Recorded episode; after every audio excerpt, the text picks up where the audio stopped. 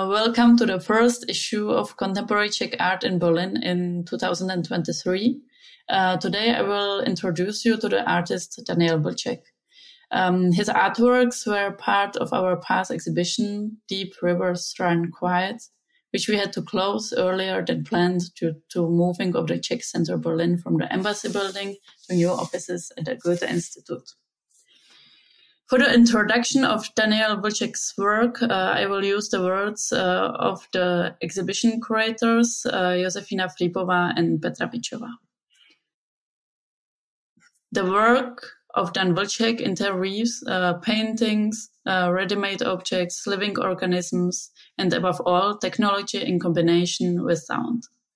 The exhibition Deep Rivers Run Quiet presented his object uh, resistance effect from 2021, uh, which originates from his fascination with the world of fungi and mycelium, and by extension, with their meaning for our planet. In this case, uh, a colony of oyster mushrooms is connected with a sound system uh, which records a growth in a unique manner. Sound is equally crucial to Vlček's paintings, which are partly also based on his musical compositions. Most often, they represent visual records of sounds, vibrations, or the way in which these spread through space.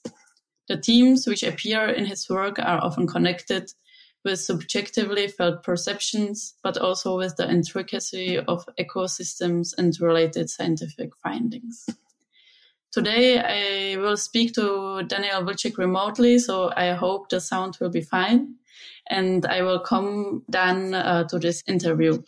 Thanks a lot for inviting me, and uh, hi to everyone at the beginning, I'm always interested in how the creative spaces uh, of the artists to look like. Um, could you describe uh, your space uh, to the listener so that they can get an impression of it?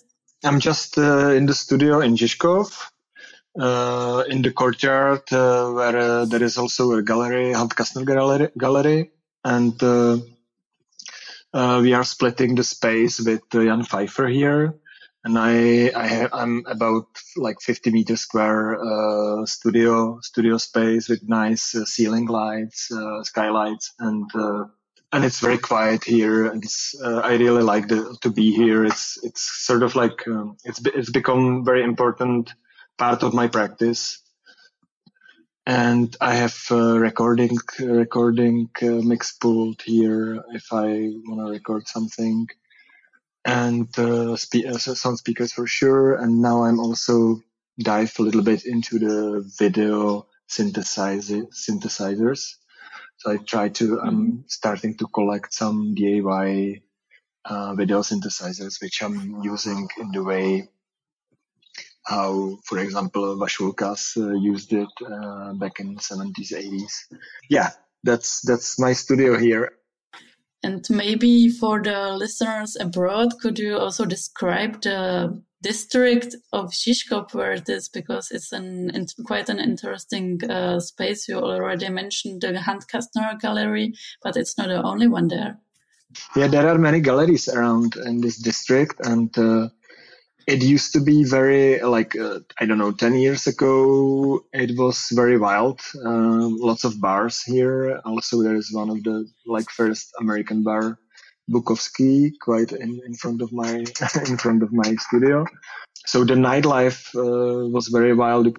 You can see the gentrification also of, of this district as well. Still Žižkov, it has still nice uh, authentic vibe i guess it, it is still sort of like a dirty corners here. Uh, there are some some kind of like uh, nice uh, nice uh, pubs and uh, clubs. For example, there is a Punctum Krasovka, which is one of my favorite places for the music or performance, and uh, there is many galleries. There is Nevan Contempo. There is 35 meter square there, there, there used to be a gallery uh, of uh, Lucie Drdová, which was which is which I'm member uh, of the gallery, and uh, now there is a there is a gallery of uh, the pop up gallery of Avu, and the same space. so and there are every every month in a month there is a sort of uh, like a opening opening events in all of the galleries and all of uh, so you can do a little tour uh, during the night and and visit all of the events and all of the uh, special um, let's say uh, galleries or pop-up galleries there is a also uh, Litost? Litost. It used to be Litost here. Yeah, exactly. And that is that is the the office. Uh, City Surfer. City Surfer office. Yes. So I'm I'm kind of like uh, in this uh, in the middle of the of this uh, district. Now I would like uh, to speak about your artwork. Uh, you already mentioned by yourself also the in interconnection uh, with sound, mm-hmm. which happens on quite different levels. Mm-hmm. Um, so maybe speak first um, about the installation uh, you had in Berlin, the resistance mm-hmm, effect, mm-hmm. which uh, produced uh, sounds on itself mm-hmm. because there are uh, some mushrooms in, uh, inside. Maybe uh, could you describe um, the artwork and also the importance um, of the effect of the fungi mm-hmm. and the sound for you in, in it? So in the in the sound cultural resistance effect, I was going to try uh, to put an experiment with growing mushrooms. In this case, it was the oyster mushroom, which is one of the easiest uh, mushroom, like one of the easiest fungi to grow. And I add music. I used to, I use a kit from Bastl Instrument. It's called OmSynth, and it's like a DIY kit. It's amazing uh, kit what you can you can basically do whatever whatever you want, and uh, you are using uh, different different resistors and and kind of you can build a sequencer, you can build a synthesizer, and you can experiment with uh, some other stuff. Like in this case, you can experiment with the sensors and uh, I was using resistors as the kind of like resistors for make a pitch in the synthesizers. So the resistors was connect to the mycelium and uh, and it create the pitch of the sound of the synthesizer.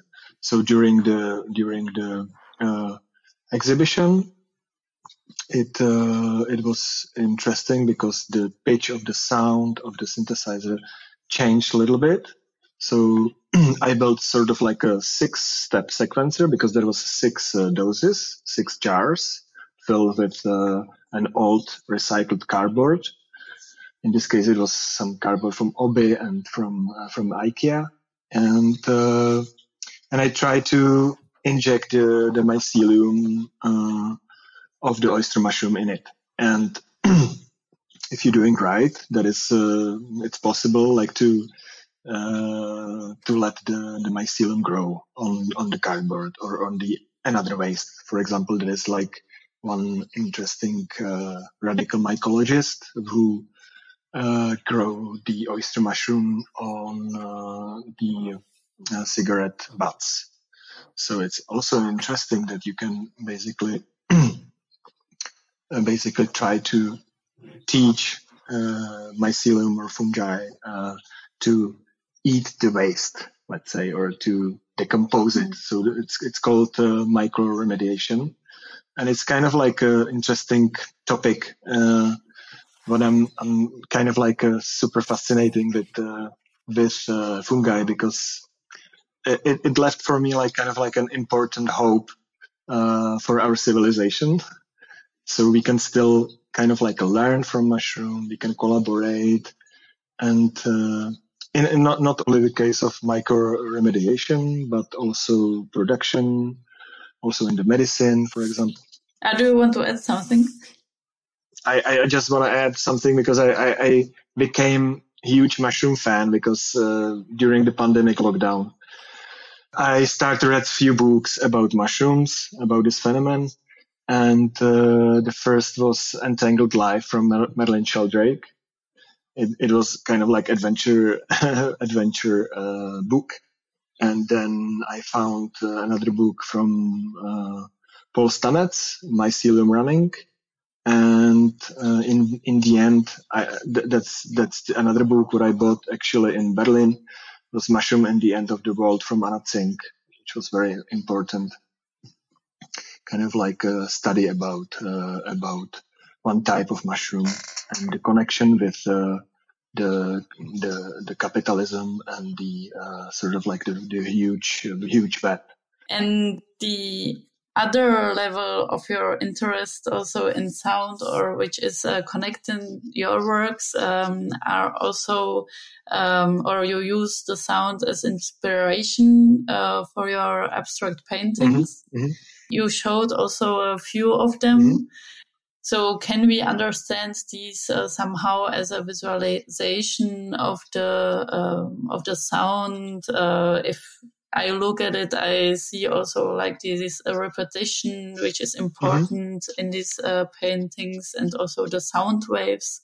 Um, how do you work with the sound? Do you have concrete examples uh, which are uh, which are uh, like um, important for concrete paintings, or uh, do you work or, on a more abstract way? Yeah, it depends. I, I don't have any kind of like dogma. I'm I'm I'm just I'm just using the same templates all the time, which are uh, which became uh, kind of like my sort of like a language, uh, the abstract language. And I'm using uh, templates from the music industry, which is uh, records, the medium uh, vinyl records, and different sizes of, of the vinyl records. Then I'm using also some parts from the uh, car industry, which I found in uh, Otrokovice in the Czech Republic. Uh, there is a huge factory, a huge tire factory, and uh, I, exhib- I, I had an exhibition in in Zlín, and then I did uh, I did a few visits there, and th- they gave me uh, some parts of the process of the making the tires, of the producing the tires, and I'm I'm using the the circles. Mm-hmm so there is also like a different uh, sizes of the circles as well. So these are particular objects that you use for it. Okay. These are the templates. What I'm using, like, mm-hmm. uh, so the composition is based on this uh, this sizes of the circles, and uh, mm-hmm. but I'm not always. I'm I'm just using it as as like part of my tools. Let's say I I, I have like. Uh, kind of uh, like a collection tools collection, let's say. In the beginning, when I when I started to use a, uh, a vinyl record, I use it because of the uh, kind of like uh, inspiration from and the first abstraction, let's say, like uh, so I, I, felt sort of like a nostalgia for the first abstraction modernist paintings and the painters who are using using uh, kind of like a synesthesia, which is a thing that I'm also working with uh, because it's sort of the, the sense of synesthesia. Uh, I think it's it's just like something which is forgotten because of of the language, and uh, so we we know it uh, we uh, know it, but when we start to learn the words, we start to perceive a different reality, and uh, we, we have to learn it back. So it's kind of, uh, it needs some training to use the synesthesia to see the sound and to see the, the colors in sound, let's say, or something like that. And, uh, th- this is, this is one of the, uh, the thing I'm, I'm using in my paintings because it's sort of like a subjective uh, transcription of the sound, usually sometimes the sound came first. Uh, I I did some field recordings, and then I realized uh, maybe when I close my eyes, I can see the the the compositions and the the shape of the of the composition, how it could the shape of the waves, and uh, there is also a connection with the. It used to be connection with the techno music I, because I was a DJ that's why I started to use uh, vinyl records. And uh, and I ca- kind of like a like an idea to use a different sort of like a tool than regular brush uh, for the paintings.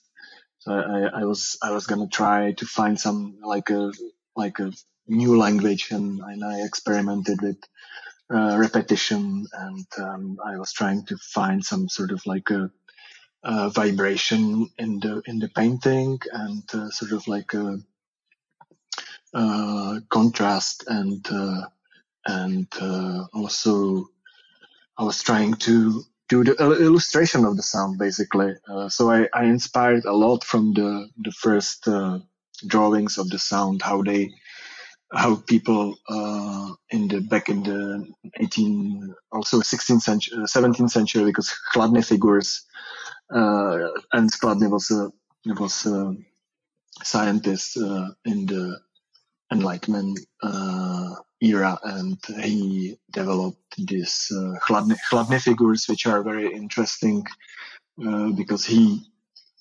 basically like put the the sand on the uh, steel plate and play it with uh, with the bow, play on the on the on the steel plate, and then the then the patterns appeared on the top of the steel. It's interesting because uh, now, for example, there is like not not an old uh, news that uh, they are using uh, res- resonation or the the sound to heal the the body with, and they found to use the because of the the cell of the, the blood cells uh, can make the same uh, figures as the as the sand on the on the steel plate, and they can they can try to fix some some diseases or something like that with it. Very interesting. Like how can uh, now uh, how can we like using something some uh, some ideas or some some something which is in the past, and now we can we can find a new purpose for it in, in the in the in this uh, medical way, for like for example. but uh, yeah, but in the in the case of uh, the, like I, I told about like subjective transcription of the sound. And this is also the painting which I exhibited there. It was uh, I, it called Mumblebus, and it was uh, basically uh, based on the uh, recording of the of the sound of the bees, which I recorded in the in the in the summer back in 2018, I guess. And uh, then I used the the the bus from the bees, and I I made made uh, sort of like a, a drone from it, like an endless drone, and then I I changed a little bit the pitch and the and the, and the, uh, I used the bit crusher and I tried to find some kind of sound which is more industrial, but it was based in the nature. So I, I used the the sound from the nature, but in the end it sounded more like an industrial sound, like an industrial hum, uh, like a hum which is uh, kind of uh, became a part of our Western civilization because uh, we are living in the constant, constant, constant hum, especially especially us uh, who are living in the in the cities, and uh, it's also very hard to imagine how it's gonna sound when it stop when when the when this the sound of the, the industrial will stop. So so, someone can think we are still living in the like in the post-industrial era, but I don't think so. It's like it's still like a industrial era, and uh, yeah, and then I I I use this uh, the sound and I try to imagine how this sound could look like on the on the um, on the canvas or on the on the screen and of, of course I'm I will uh, I'm I'm also like a uh, music producer, so I'm using uh, computers as well. But in this case, in the painting, I'm trying to Im- just imagine. I'm trying to do. Uh, I'm trying to work just with my imagination. This is like also important that uh, for me, it's. Uh, I'm trying to work without uh, digital images what I think is also quite uh, fascinating about your paintings is um, their interaction also with light, because uh, we showed them in the gallery near to the gallery window. So that uh, there was a possibility to see it in different um, parts of the day and they change completely uh, depending on the light outside. Mm-hmm. Mm-hmm. So how does actually also this aspect um, is important for you in the paintings? Yeah, it's totally it's in, it's important like the because the painting what I'm I'm painting I'm using layers and uh, it's it's basically kind of uh, illustration of the sound as well because you can see through the layers so you can hear the layers of the sound. And uh, and then I'm using different layers and and uh, layering to each others and it it became to be a structure in the end like uh, in the end when i when i decided to uh, that the the painting is it's done. Uh, I, I kind of like feel like okay this is like this is done this is how it should be and the light is um, important not only because of the of the colors of course but also because of the structure and of the angle of the of the of the light, which is like constantly changing during the day. And that's that's actually I remember when I when I when I uh, did just the a black uh, monochromatic painting, which was very glossy and it was just a structure. I did one event in the in the gallery, which was um, about the light, about the movement of the light. So I I invited some other artists who made for me an in light installation, and the light was moving, and uh, the um, paintings changed a lot during the during the movement. So it was kind of like a circle.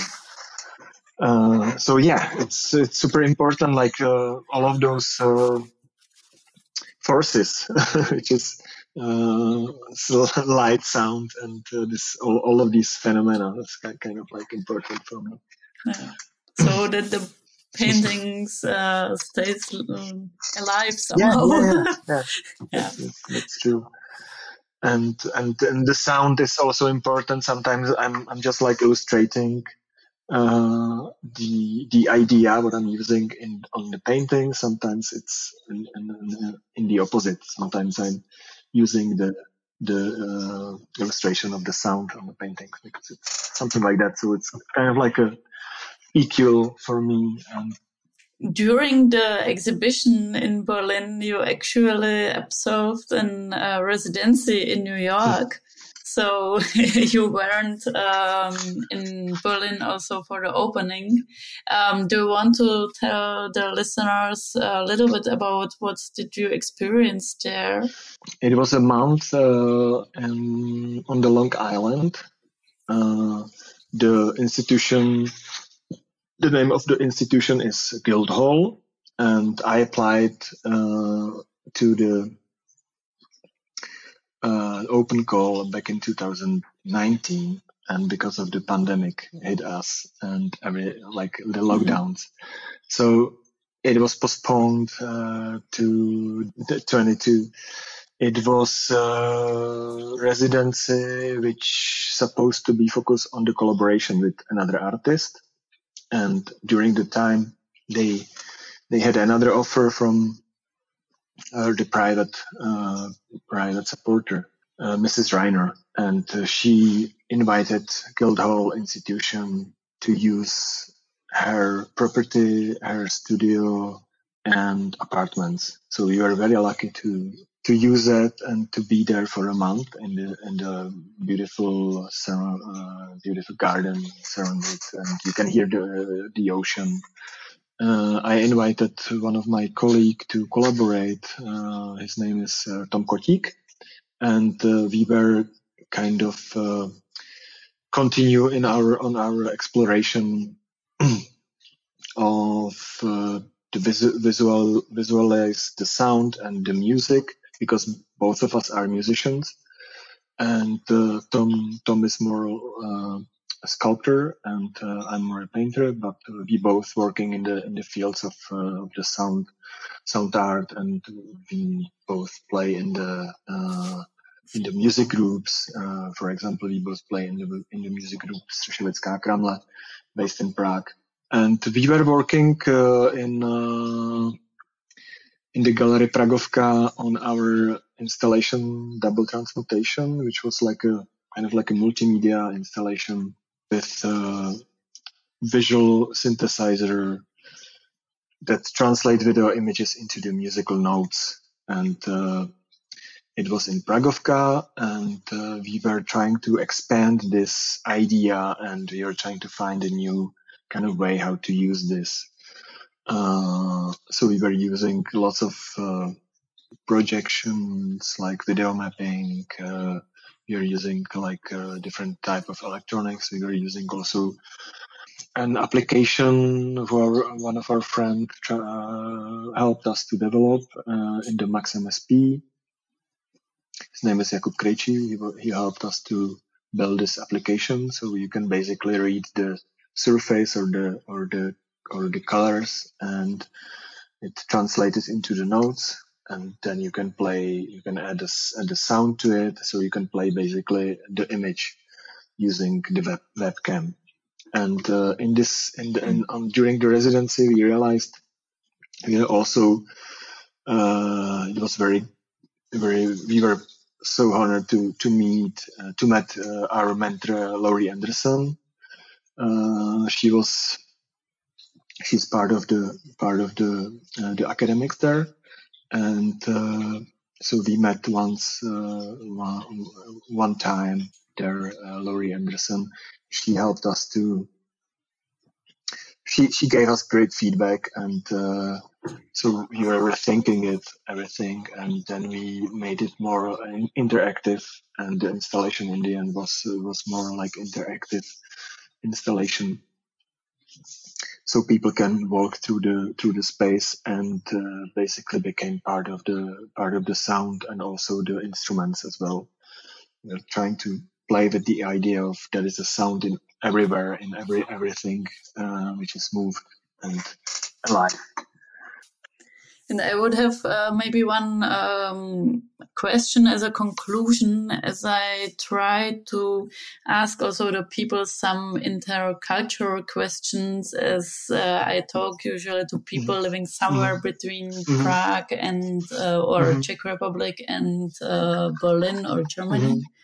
So maybe um, could you tell me based on the experience from uh, your residency if um, there is anything uh, which uh, you would say is somehow specific uh, for the Czech art scene or uh, the Czech art in comparison to what uh, you um, have experienced in the US? Yeah, I think the, the private sector is very important in, in the US. It's important because of the uh, the private sector support the, the art scene there a lot. For example, uh, Mrs. Reiner, which was the case of in our residency in the Guildhall, she also supported uh, su- supporting uh, uh, Morgan Library in New York, for example. Also, there are different type of uh, the private institution on the Long Island and the art scene is there is very it's huge it's big because because uh, many people from new york escape to the to the countryside it's it's basically two hours from from new york uh, on the long island in the beginning i thought we are going to make like every every weekend we are going to new york and go to some some concerts and events and, and, and, and galleries and stuff like that. But in the end, we ended up uh, the whole month uh, work in the in the in the beautiful studio. Now, actually, we are continue with uh, Tom Kotík. We will have uh, another show. It's coming in uh, March, in the end of the March, in museum uh, in in the gallery in Jihlava. So we are going to continue to explore our, like to dive more into the this uh, sound phenomena that's a nice invitation for the next project uh, in Jihlava uh, to visit also Czech Republic and uh, see your work also for our ris- listeners. Yeah. yeah. so thank you so much for the interview. Thank you. It was a pleasure. Thank you very much for having me.